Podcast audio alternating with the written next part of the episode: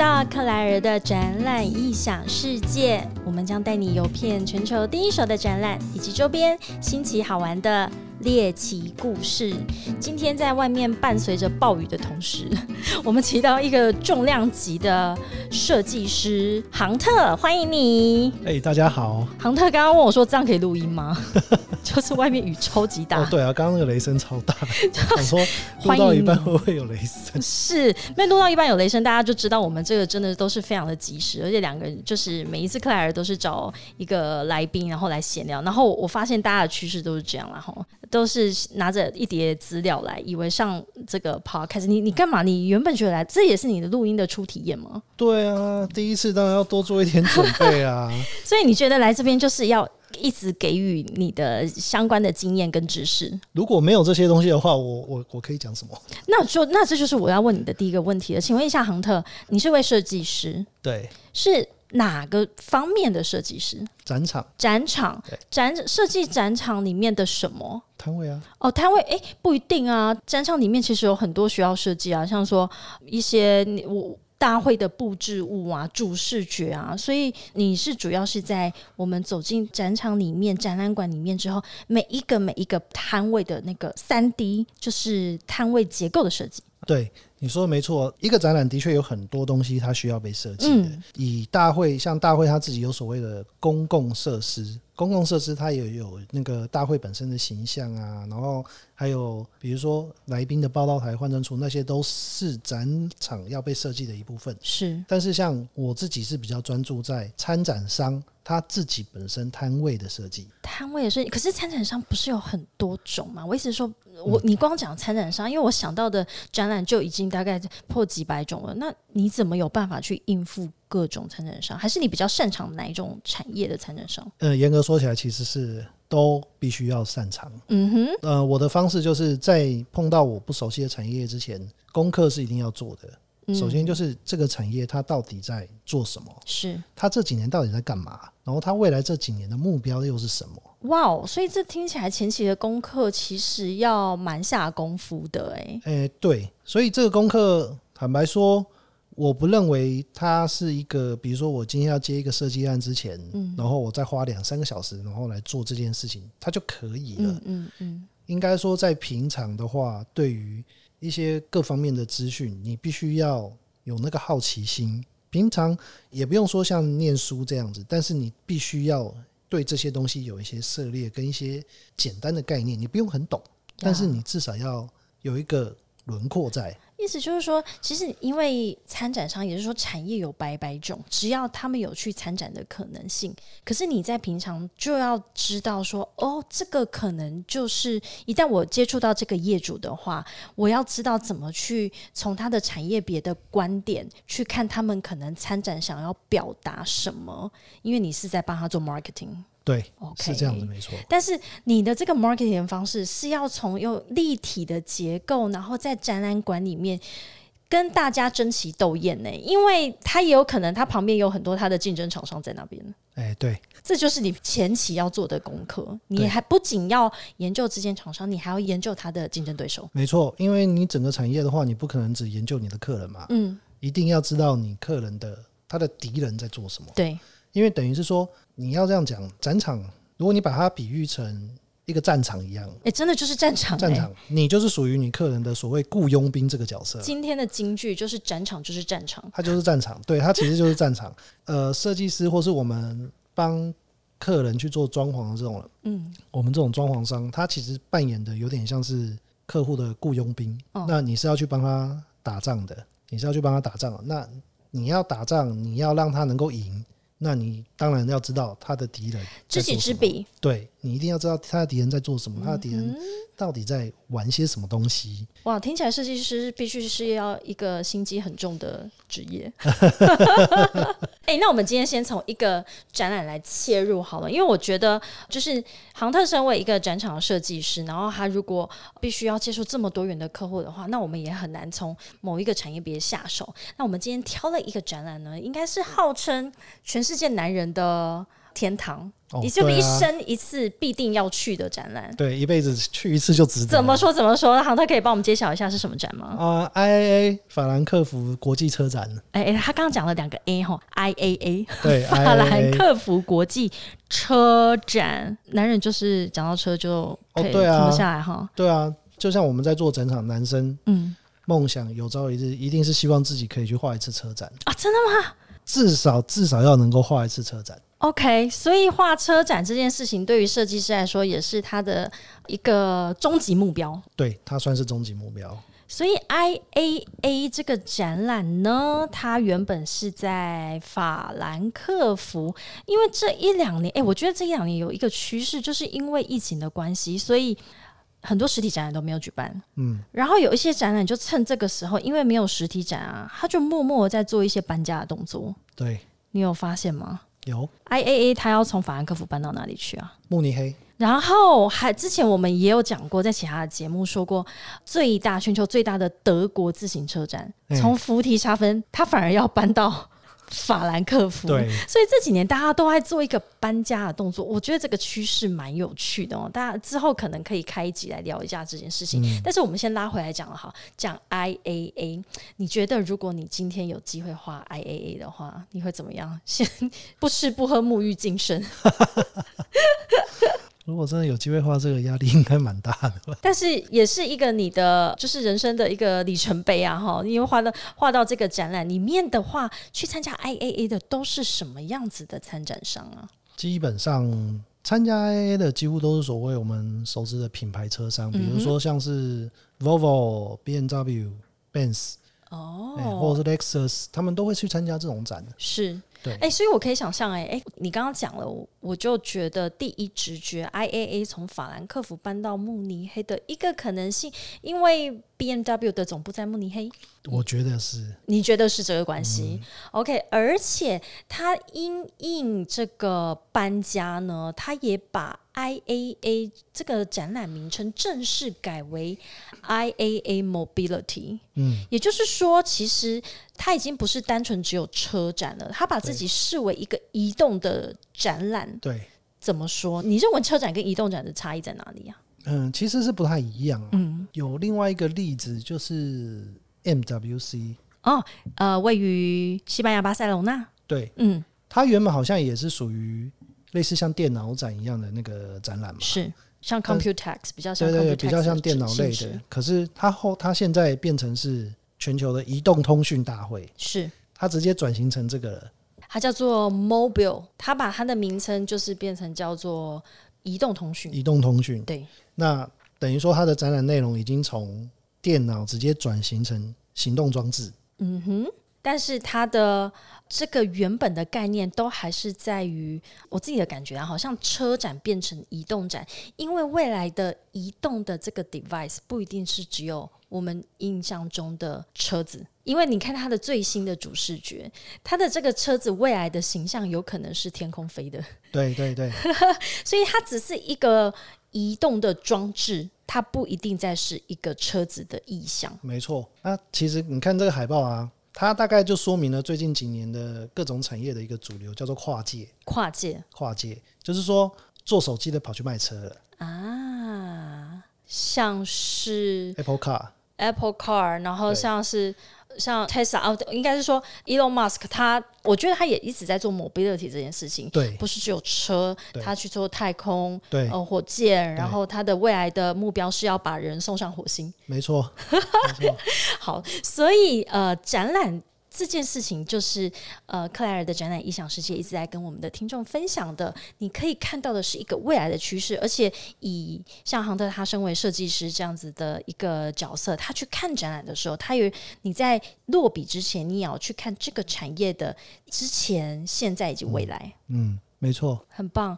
那我们今天来跟大家再多分享一点这个 IAA，然后也想要在呃跟。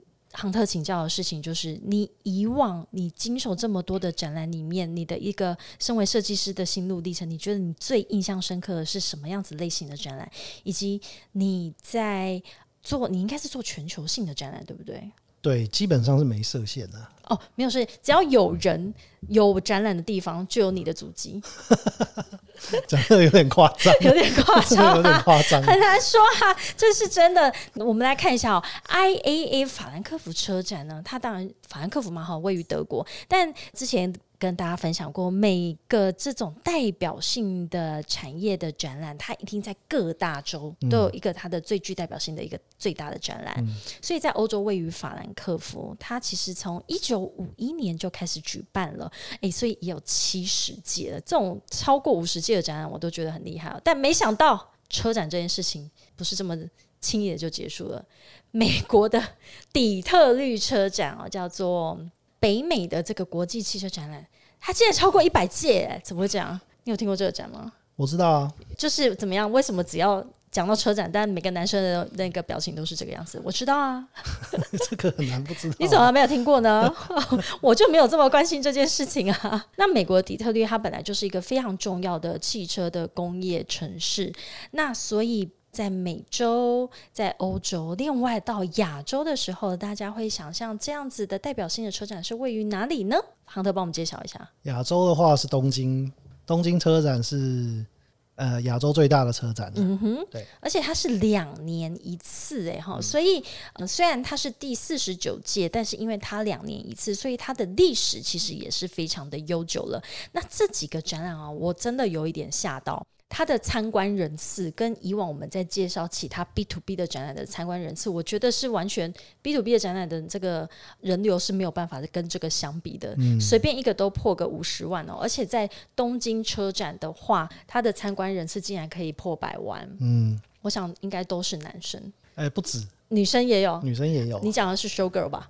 呃、对，好，OK，我懂了，就是呃，要有 show girl 才会有男性的观众哈，才去那边做，把我们的人流冲得非常的高。好，所以 IA 只是我们今天的一个开场哦，然后也跟大家去看一下我们现在全球的一个移动的这个趋势。那为什么是德国的法兰克福呢？那他但是他在二零二一年就搬到了慕尼黑，这个跟德国的南部啊，因为慕尼黑以及隔壁的 Stuttgart，它这些都是汽车的工业的重镇，所以搬到那边可能有一个这样子的一个地利之便啊。好，那我们今天其实请这个杭特来哦，有更多想要跟你聊的，就是除了是你以往所经手这些各种产业的。这个设计理念哦，或者是你的一些设计的经验分享之外，我们最后也想要聊一聊的，在后期想要聊的是这个疫情前后，你觉得未来的展览的趋势会不会有一个改变？先聊一下以前你在疫情前好了，你觉得你在画各种产业的这个摊位的时候，你有没有什么比较印象深刻的经验分享？其实，在疫情前的话，展览的设计其实大部分都跳不出所谓的结构啊、造型啊这些的变化啦。是那以前在设计展场的时候，都是在比谁的造型花俏，谁的造型特别。为什么一定要花俏特别？就是为了要让大家能够一眼看到你吗？一方面是一眼看到你，那这个原因是因为我之前在一个座谈会上面曾经听过，有一个国外采购公司，他负责采购的，然后他的任务就是去世界各大展，然后去寻找他的合作厂商。对，那时候他就有讲说，他决定要不要跟这个厂商谈之前，他会花一秒钟嗯，决定他要不要走进这个摊位。所以光是要不要让他有这个意愿走进去，你的这个摊位够不够吸引人，就显得非常重要。对，因为他只用一秒钟的时间来决定这件事情。哇，你听完应该也是觉得，突然觉得设计师非常重要。对，突然说：“哇，就一秒钟欸，因为在展场里面，你不要说其实它是三到五天，可是其实每个人到那边都是时间都是非常的宝贵的，而且展场之大，国外的展场，你走过去这个摊位之后，你可能不会有第二次机会再经过它。不会有第二次机会。所以这就是为什么设计师的重要性。那嗯这个论坛怎么这么有趣？它为什么？是它是在讨论一个跟设计相关，或者说是一个产业的一个趋势的论坛。他其实应该是说，那一个故事在那个论坛只是一个插曲，那个论坛只是在讲一些会展服务的应用的软体上面，如何去比较有效率的去吸引他的客人，然后找到对的客人呢。是那这只是里面其中一个插曲啦。所以你知道说，原来呃买主他真的会因为这个摊位的形象去有第一个印象，决定说我要不要跟他做交流。对，会，绝对会。那我自己都会这样说啊，哈，我觉得呃，全球就是什么样子的东西可以成为一个展览？你如果有人问你说，你觉得全球有多少个展，或者是什么东西可以拿去参展？你自己有没有一个答案？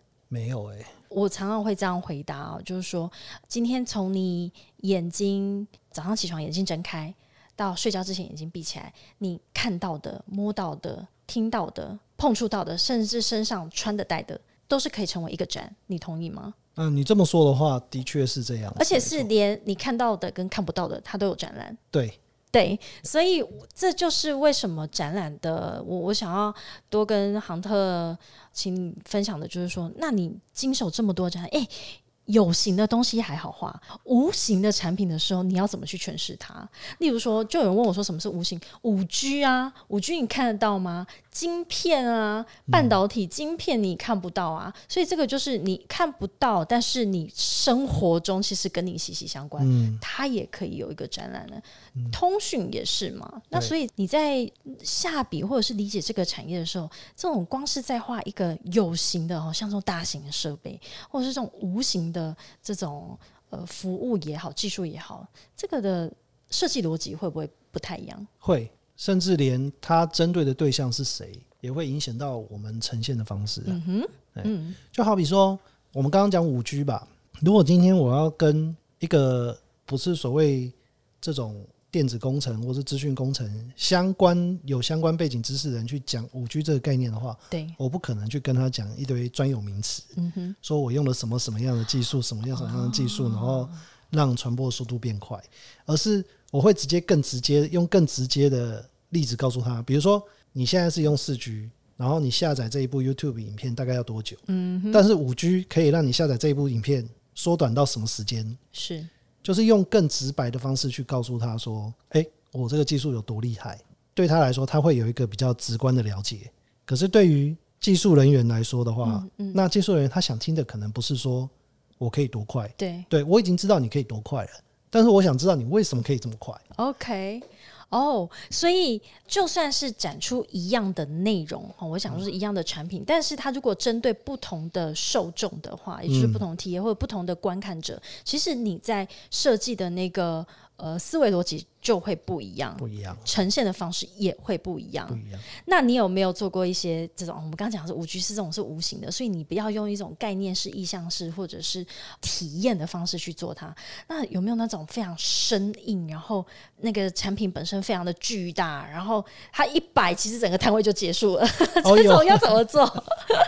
哦，如果是这一种，最好的例子就是工具机啊，嗯哼，工具机都很大台。对，这一种这个时候，其实你只要做一件事情，就是让产品自己去当主角就好了。那你是旁边的设计那些算什么配角？对，这个时候你的设计其实就已经变配角了。嗯应该甚至更进一步讲，其实你的设计在不管是什么展，你的设计都只是扮演一个辅助的角色，OK，不是你个人的表演，画龙点睛的角色，对不是那个去，不是你的个人表演。OK，不是去成为主角的，然后变产品反而变配角。嗯，对，那所以，如果说以台湾的一些比较重点的这种每年都会到海外拓销的这个展览好了，像是纺织业呢，我觉得纺织业也是是一个蛮有趣的，因为它到现场的时候其实是很多的布料跟面料的呈现。嗯那我们也会看到很多以往哦，就是把面料整个这样子一字排开，但是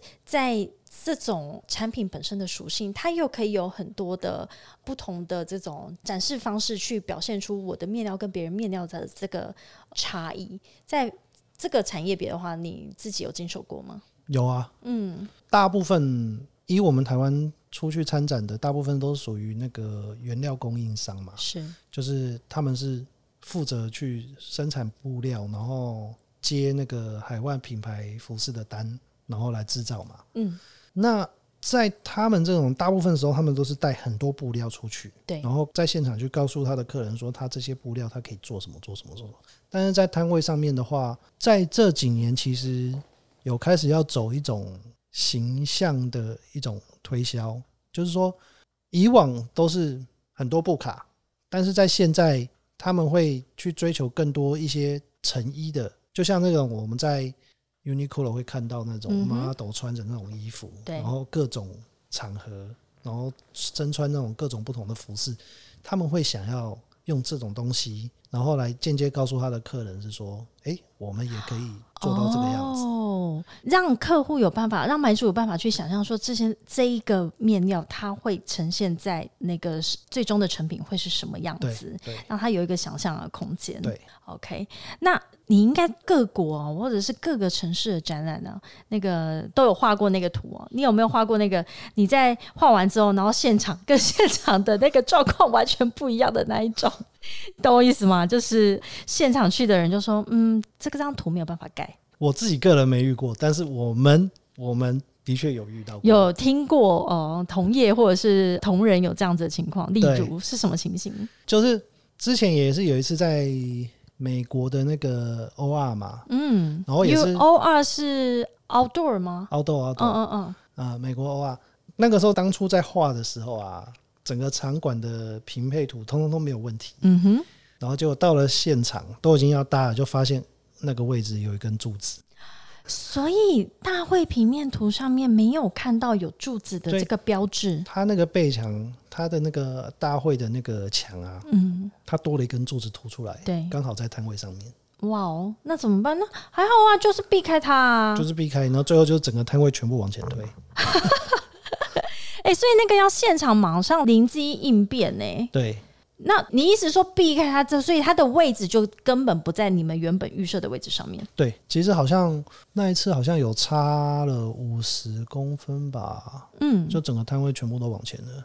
那反反正最后还是，这听起来好像也还行啊，哈，就是做了一个小小的挪移这样子只是这个就是不可控因素，因为你原本你收到的大会平面图上面并没有标示说有一根柱子在里头、啊，就是现场就是开惊喜包，对惊喜包，真的啊是惊喜包。有一根柱子。好，我们现在就是闪过它，然后来把我们的摊位给搭建出来。那你有没有遇过像是比较跟电力有关的？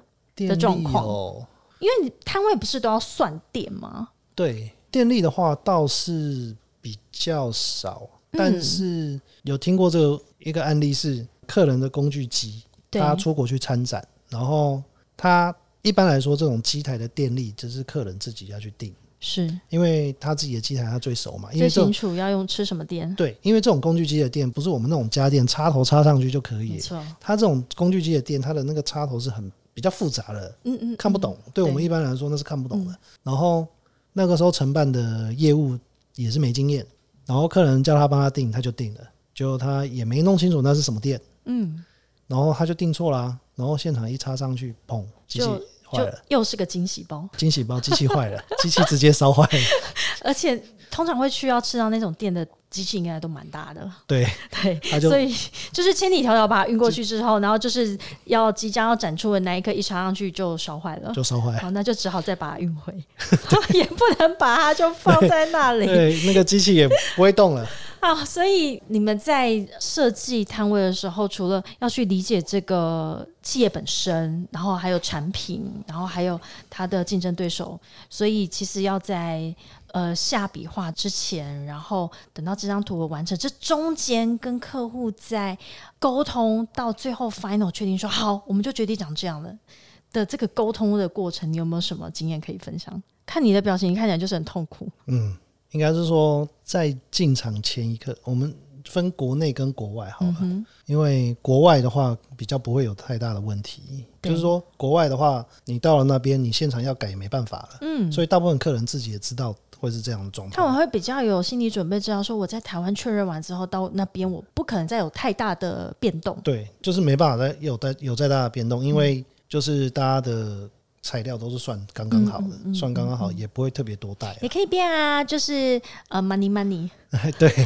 对，就是砸钱呐、对，对，那在国内的话，在我的个人经验是在真的开始搭之前，都不要相信客人说 OK。哇哦，你意思说到最后一刻，就算到现场明天都要开展了，他都会说我的摊位想要转九十度，这样吗？是没有到转九十度的话但是我遇过很，我遇过这种是以前做那个摄影展啊，嗯，然后前面那个平配啊、三 D 图那些什么都确认过了，然后都确认完就现场搭，然后客人现场看了以后就说这个仓库太大了，我要砍掉一半，仓库要砍掉一半，仓库要砍掉。不用嘛，不大，你晚上睡这里就好了。然后我们仓库外面那个输出啊、卡板啊，全部都已经包上去了，对，全部都弄完了，全部都弄完。他说他要打，他要裁掉一半，哦，然后现场当然就是现场拆，然后现场监工完，然后回去继续改海报，然后立刻发输出，对，然后隔天就隔天一大早马上去贴。OK，所以在国内大家就会变得相对任性吗？对，因为基本上在台湾国内很多东西都很容易弄到，就是垂手可得，而且台湾的速度又快。，对，也不知道是信还是不信，也不知道这个是优点还是缺点啊。反正因为你也不用太担心说会开天窗或怎么样的，嗯哼。所以客人也不担心说他今天的任性会造成什么。他也不担心我在最后一刻告诉你，反正你就是会想办法对反正你最后都会哎出来所以说穿的是我们自己惯出来的。哎、那你有到国外监工的经验吗？呃，国外监工有一两次啦，到哪里什么展？通常会派到这种大牌设计师出去，应该都是很大型的展览。那一次是那个汉诺威的工业展 HM。HM 啊，嗯这是我听起来就很累的一个展览。下一个是什么？我听一下然。后另外一个是曾经去过那个杜拜的美容展。哦，哎、我们先讲杜拜美容展好了，因为我不我自己没有去过杜拜的展览，每 OK，每次都只是去转机。嗯，杜拜美容展需要吗？他们不都遮起来？还是要啊。谁说遮起来回家还是会拿下来？对对对对，听说他们的这个虽然都戴着面罩，但是其实他们的这个妆容啊，跟他们的这些首饰都是非常讲究的。对，嗯哼，像杜拜美容展，我觉得也是让我印象蛮深刻的啦。因为我不像我们熟悉的欧洲或美洲，其实像中东那边，它跟我们是完全不一样的文化，是所以他们对于美的这种诠释，其实跟我们是完全不一样的。嗯，比如说，最大的一个差别就在于对华丽这种事情，他们就是要 bling bling 吗？对他们会比较喜欢那种华丽的东西，嗯但是相对来说，我们的美学教育比较偏向欧美那种，这几年都是走向比较简洁的那种路线。OK，对，所以在摊位的设计上面，的确会还还蛮不一样的。嗯嗯嗯，你意思是说，所以在那个时候，在杜拜美容展的摊位设计，你就必须要让它变得比较华丽、金碧辉煌。不是我们变得华丽，而是因为我们的客人还是台商嘛，嗯，所以他的那个喜好对美学的喜好呢，也是比较偏向欧美那一块，比较简洁的方式。是但是我后来去监工的时候，我再去看到一些他们当地的厂商的摊位啊，我就还蛮惊讶，说，诶，其实还有这种做法啊、原来可以盖成这样。对，原来可以盖成这样。它有一个摊位，它就是做的很像那种洞穴一样，嗯，它做的很像洞穴，然后就是它的那个香水，通通都是放在那里面，然后你要走进去，走进去那个像迷宫一样的那个洞穴，它有一间一间一间的小房间，嗯，闻香式的概念。类似这样子，然后你就在那个小房间里面绕来绕去，然后每一个小房间都有不同的的展品，嗯，然后它的那个小房间的墙啊，它就是用特殊的涂料涂的很像那种岩石的墙壁一样，然后上面还有那个上面再用那个特殊的薄膜，然后让光可以直接这样透进来，OK，然后就做的就会让你觉得，哎、我好像在一个很特别的展间一样。诶，所以听起来，就算你在展场设计业也、呃、很长一段时间了，但你觉得就是在展览这件事情里面，你一直也都可以看到、学习到新的展示手法，嗯或者是看到一种设计趋势。嗯，那你觉得这几年你有观察到什么样的在展览里面的？你觉得跟以往比起来，那种比较传统的做法，有什么可能未来趋势？这几年在影像的部分，其实呈现的越来越多。就是以前可能很多厂商他们会用很特别的结构什么的。我们再拿刚才那个 IA 的例子来说好了，是，以前就是也会有很特别的结构、特别的造型啊，嗯，但是因为就为了要让买主一秒就决定要不要走进来啊。，对，但是在这几年，其实我发现越来越多是有些厂商他根本就是我不做造型的，嗯哼。我整场除了车子就是很多很多大片的 LED 墙。那有 LED 墙代表里面一定要有画面对，整个摊位的变化就是用那 LED 墙去播出来的画面去变。嗯，所以画面要够吸引人，然后它的资讯传达也已经不再用，因为如果以前是复杂的结构的话，那结构上面可能就会有相关的资讯把它贴在上面嘛，好去做呈现。对但是如果是 LED 墙的话，它第一取代掉那些复杂的结构，而且资讯的传达也都在这个动态的影响里头了。对，没错。所以你这你这是你在疫情前就看到的所趋势，以在疫情前就已经开慢慢开始是这样了。而且在每个产业别里面都有看到这样的。呃，其实都有，OK，其实都有，嗯，就是在影像的运用上面，其实有越来越多的趋势。诶，你认为这是为什么？我觉得这跟一方面是预算，嗯然后一方面是效果。嗯，就是说我今天用木工做了一个结构，我现场做好了，它就是这个样子了，我没办法再改了。对，我没办法再改，我今天要变化什么的，我也顶多就是海报换个换一下嘛。嗯哼，但是如果今天是 LED 电视，我全部都是 LED 电视，想象一下，如果我今天整场四周都是 LED 电视围起来，我要它变什么场景，它就变什么场景。它又可以震撼，又可以可能因应你的产品的属性，嗯，然后去甚至也可以做情境氛围上面的营造，，对也可以做资讯的传达，又可以搭配活动。对所以它相对于我们以前在做可能一些比较复杂性的，但是它就已经定型制式的一个结构在那里的时候，你认为 LED 它的弹性空间本来就比较高？对，弹性空间更大，然后甚至你 LED 去搭配一些轨道，嗯哼，然后去改变一下你的空间的结构，嗯但是影像还是在啊。嗯，等于是说你在摊位的整体的氛围的变化上面，你有很多很多的选择。对，哎、可是这样就是一个重点啊，就是那你的影像要够强啊，也就是你的这个内容要够强，去取代掉你原本的那一个豪华的哦，或者是复杂的，或者是那个我们比较习惯看到的那种硬体的结构。嗯，但是你认为目前在就是我们经受这么多不同产业别的台湾的参展商，他们对于这种比较是动态影像的这个内容，他们准备好了吗？接受度有慢慢在提高，嗯，有慢慢在提高了。为什么？我意思说，是因为他也会去仿效其他的参展模式，还是说刚好这一两年遇到疫情，也有一个很大的转类点？应该说，在之前呢，这个部分其实要我我们要回过头到另外一个人的性格上面去讲好了。嗯就是说，我们人会很习惯用过去的经验去套在未来的事情上面。就碰到我们一个不熟悉的东西的时候，我们习惯的是啊，以前都怎么样？，对，拿我以前过去的经验去套在这件东西上面。所以为什么我说接受度是慢慢慢慢变高？嗯因为在过去你已经很习惯看到结构的那些人，嗯他们可能有很大一部分是现在所谓的客户端的决策者，嗯，那他们很习惯去看到这样子的东西顶，头上司，，对他们很喜欢去看到这样子的东西。那你突然今天跳过来跟他说，我什么结构都不要做，我只用 LED，、嗯嗯嗯，那他一定会觉得，那你等于什么都没做啊？你怎么好像在偷懒？对什，么事都没，做？他就就会觉得这样子。嗯嗯、对他来说，一下子跳到这样，他没办法去接受。哦，所以要给他一个过渡期，一个缓冲期。对，那所以会随着时间，比如说他看旁边他的对手，他的同业，诶，好像开始慢慢变多了以后，他才开始会觉得说，诶，呃，是不是我好像也应该要这样？也要开始好像被什么打到一下，对对对对对对，他就会开始觉得，诶，好像应该要为什么别人有我没有？对，然后他就会想要加一点，加一点，加一点，然后最后，所以我说那个他的接受度是一个慢慢转变的一个过程，它是一个慢慢慢慢接受度越来越高，越来越高，越来越高，然后最后重心就会转到那一块上面去。所以你认为，好，我们现在就这样说好了。疫情来这中间哦，我们都还没有去讨论这一年半来没有实体展览，我们是怎么撑过去的。嗯那你认为，等到实体展览真的回来，也就是疫情真的已经大家比较安心了，愿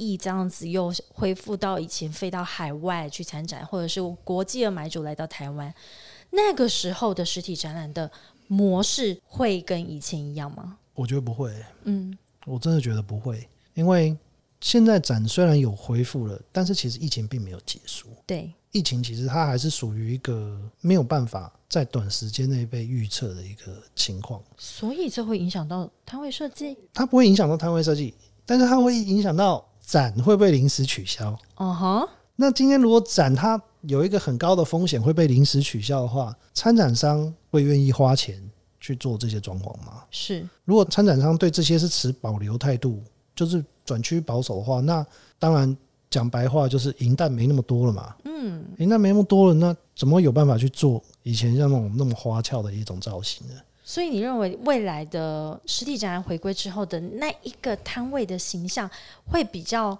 像你刚刚提到的，它的这个复杂的结构性会被简单化，嗯，但是它会有更多的这种影像的方式去传达资讯。对，所以你会建议参展商现在开始，现在不晓得今年第四季到底有可不可以飞出去啊？哈，假设明年的话，二零二二年，你会觉得现在参展商你给他温情喊话一下，你现在还可以做什么准备？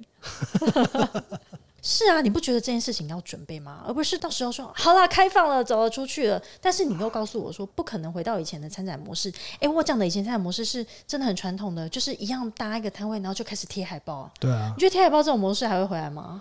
贴海报还是会在啦，还是会在啦。但是我觉得动态影像毕竟未来应该会慢慢变成一种标配了。哦，会变标配啊它啊。其实会变成一种标配。其实，在我们现在的生活中，影像它就已经是标配了。嗯，我就问你嘛，你上一次看很多字的文章是什么时候？不要这样问我，我真的觉得现在的人生活已经整个都翻转了。你每天，我问你，你每天早上起床，如果那天不用上班，你可以躺在床上就是翻滚一下的话，你是不是打开手机，你会点开的第一个应该通常都是影片，对啊，社群媒体嘛，因为它最吸睛啊。是现在还有谁会看一段文字？对啊，嗯，我就讲说，现在的人，哎、人家 Facebook 打个文章超过三行你都不看的，都不会看啊。照片超过六张你也懒得再继续点下去了。是，对啊，哦，我最近看到一个统计啊，说一张照片代表一千个文字哈。那所以说，如果用这个逻辑来讲的话，一分钟的影片其实它有代表一百八十万个文字在后面传达这件事情。对，影片它在传递讯息这件事情上面，其实是比文字跟照片的威力都还要大。嗯，所以你认为这个我们现在的人类的这生活习惯也会直接被复制到展场的设计里面？会，这听起来蛮毛骨悚然的啊！所以赶快给我们的听众一点呃最后的建议，现在开始可以做什么？如果你还是非常期待明年可以出去参展的话，我们的听众，你是指也就是我们的广大的参展商们吗？你最后可以准备哪一些呃事情？例如说，我们可以来聊一下线上展啊。这一年半以来，就是没有实体展的时候，你认为线上展是一个解决方案吗？线上展？它是一个不完美，但是可以被接受的一个过渡方案。过渡方，哎、我觉得你，哎、你是虽然身为设计师，但是你的用字遣词非常的精准。过渡方案，对，它是一个过渡方案。既然它是过渡，代表它没有办法解决没有实体展览的这个问题。对，它没办法解决这个问题，嗯哼，它就有点像是望梅止渴吧。望梅止渴，就是好像看到展览，但是其实你只是漫步在云端。对，好，那而且你有没有发现，这一年半以来的线上展览啊，其实以你们设计师的观点来说，你要盖什么？是不是客户跟我说，跟你说，请你帮我盖一个泰姬玛哈林，其实你都盖得出来，因为反正他都在线上嘛，你也没有现场有没有大会住的这个困扰啊。对其实线上最大的限制是人的想象力。哦，所以拜托你一定要天马行空，就是你越天马行空越棒，然后你就可以呃依照他的想象把它盖出来。但你有没有发现，接下来还有一个问题，就是你空有一个壳子没有用啊？对啊，这个时候其实回到了最根源的一个问题。其实嗯我这一阵子在观察，其实最根源的问题是一个，我把它叫做一个行销概念，嗯就是说从场景到资讯的传递，到底你要给客人的客人接收到什么样的东西？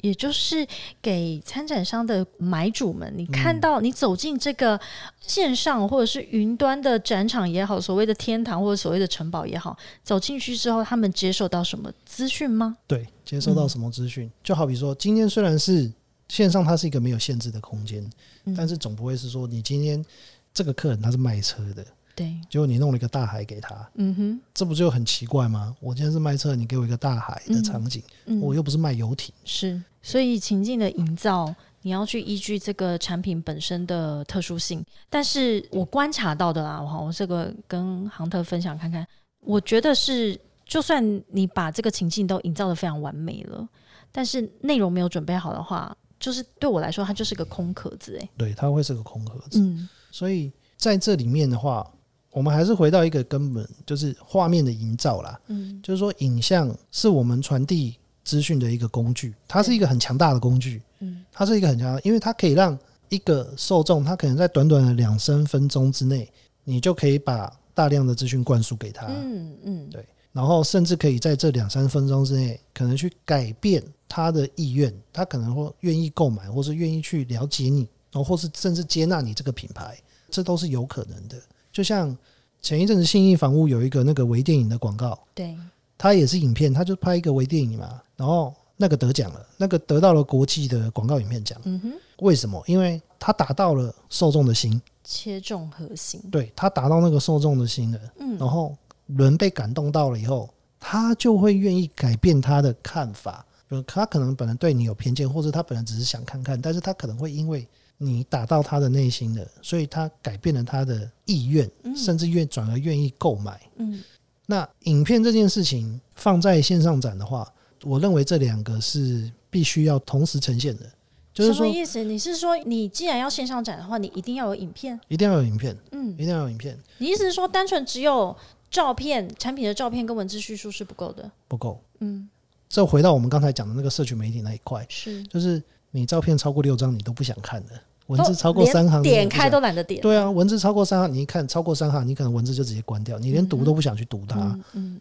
那你还剩什么？这现在大家在社群媒体上面，大家最喜欢看的就是影片啊，就像 YouTube 一样啊，YouTube 大家也都在看影片啊，对啊，所以这个我们这个中间的过渡方案，就是所谓的线上展也好啦，或者是 hybrid，就是混合型的展览也好，嗯，它也有在这一年半以来，我们学习到的就是，也不可能跟以前的传统的参展模式是一样的。嗯，对，那所以何况要说未来如果真的实体展览回来，我们又可以进入展场里面的时候，展场如战场，诶，不要到时候你到现场的时候，发现这个战场大家都已经准备好了，结果你还在那边哦，对啊，贴海报，比如说大家听众可以试着想一下，如果你今天是参展商好了，嗯，然后你花了钱买了摊位，然后买了装潢，你到了现场，然后发现你旁边的摊位全部都是会动的，然 然后只有你一个静静的在那边 你，是雕塑一个，对你静静的在那边，感有没有一种那种原始人进到了未来城市的感觉？会有点尴尬然后。所以这就是我们在这个时候，如果我们正在等待实体展览回归的时候。这杭特给大家的一个建议就是，可以赶快来想办法做一个你的代表性的企业影片吗？代表性的企业影片，这个是一定要基本的，哦这是标配，标配。这个就是标配，因为你要能够在短短的两分钟、三分钟之内告诉人家你这间企业的形象、公司在做什么、嗯愿景是什么。是对，好，所以今天杭特来跟我们分享了他这多年来在展场设计里面，然后在不同的产业的一些设计的有趣的故事，也有一些心酸血泪史。那更重要的是，在这一年多以来哦，其实大家的生活、工作其实也都做了一个很大的反转，甚至是我们的生活形态。那所以在呃未来，我们非常期待实体展览回来的同时，杭特也给我们了一些、呃、很不错的建议哦，就是不要等到到现场的时候，发现大家都已经非常有一支很厉害的影片，然后你还在那边贴海报，对，超尴尬。对，真的很 尴尬。好，所以最后杭特有没有在跟我们我们的听众给一点建议？哎，或者是我想要请你给有蛮多设计师啊，或者是那种年轻学子啊，在问说，如果我想要进入展览设计这一个行业的话，你有没有什么人生经验？最后几个金句跟他们分享一下。展览设计对于你来说是什么？其实展览设计对我来说，应该说，我虽然我现在做的是展览设计，但是我对我自己的期许一直都是重点是在后面的设计这两个字，不是前面的展览。是，我是个设计师，只不过今天我刚好在做的是展览，嗯哼，所以这也是为什么在疫情开始以后，我就是直接就跳去做线上展了。嗯，反正我实体展览没有嘛，我就去做线上展。对，那这是完全一个不同的领域。线上展跟我们所谓的在实体展览里面一个被限制好的条件下去做这些东西，其实是差距非常的大。嗯哼，然后甚至我也会期待自己是说，我不见得一定要做展场，我甚至可以去做商空什么的。嗯，那其实我最想跟大家讲，就是如果你今天想要做设计这件事情，那不要狭隘的定义自己，说我一定是什么样的设计师。OK，因为设计师最重要的不是在设计结构，不是在设计海报，我们是在构筑画面。嗯，我们是构筑画面，画面的构筑者。然后，所以在这个前提之下，并没有限定你一定只能做什么样的设计。呀，没有错。但是展览它是不是开启了一个视野啦？因为它有可以让你接触很多不同的。产业也好，或者是客户，它只是一个平台，可以这样说吗？对，其实我还是蛮感谢，是说当初我可以跨进来这个领域，因为在这个领域，我真的可以去接触到很多我平常根本不会接触到的资讯呀，真的不会。就是说，有一些专业领域，其实你真的没有进来，或是你没有接触到，你根本不会想到说，哦。原来还有这样子一群人在做这样的事情，没错，这也是克莱尔的展览影响世界下，我身为主持人，我自己也在展览业里面觉得非常游刃有余，然后到现在都觉得很有新鲜感的一个原因，就是因为展览它接触的产业别实在太多，而且因为是展览关系，所以你。一直需要去面对最新的一个趋势，所以我这一点我倒是跟杭特有非常一致的一个想法，然后也希望分享给我们的听众，以及未来想要加入展览这个行业的呃学子们。那最后我们感谢今天的来宾杭特，然后欢迎各位听众在各大平台有 Apple Podcast、Spotify、KKBox、Google Podcast 以及 Sound On 订阅、分享按五颗星。那今天克莱尔的展览异想世界到这边，谢谢杭特，谢谢，谢谢，拜拜，拜拜。